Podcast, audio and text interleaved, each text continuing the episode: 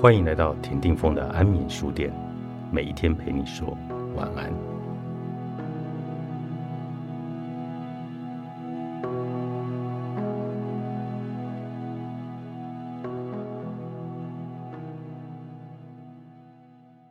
有的女孩长得不漂亮，做事不聪明，没什么特长，各方面都比较平庸。你觉得自己处处比她强？可追求她的人比追求你的人多得多，最后嫁得早，嫁得好，看上去很幸福，你却一直单身，很难找到合适的人。有的男生从小到大调皮捣蛋，相貌平平，学习成绩差，步入社会后也是吊郎当，没有上进心，但他身边不乏女生照顾他，多年不见。他娶了一个看上去很不错的媳妇，而你还在以打拼事业为由，说不着急，先立业后成家。可事实上，你一直没有停止过寻找另一半，只是还没有找到你想要的。这两种情况中的后者，在别人眼里叫做眼光高。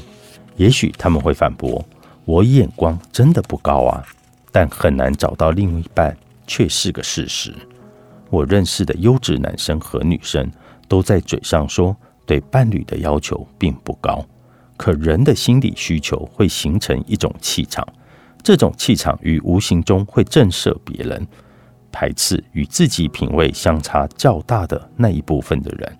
于是人们认为他们高高在上，难以接触，很有自知之明的跟他们保持着距离，不敢有非分之想。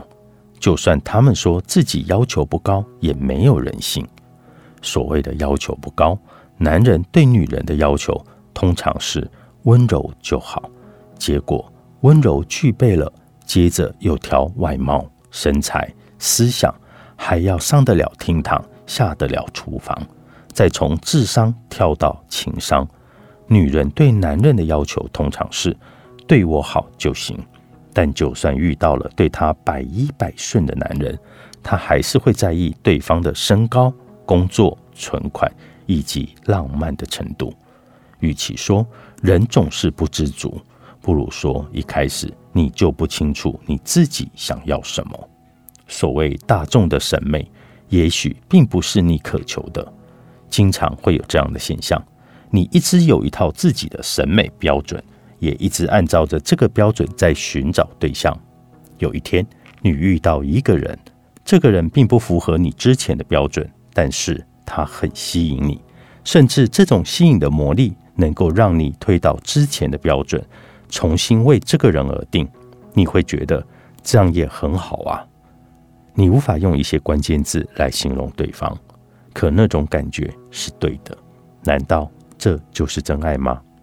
我们总在期盼真爱，但什么才是真爱呢？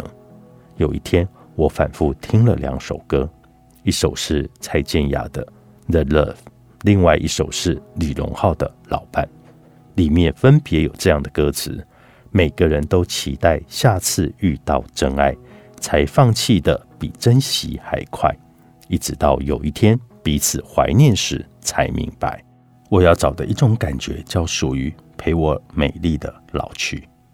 如今的社会节奏太快，学业刚结束就忙着找工作，工作还没有稳定，家人就催着找对象，还没有跟对象相处多久就急着要结婚。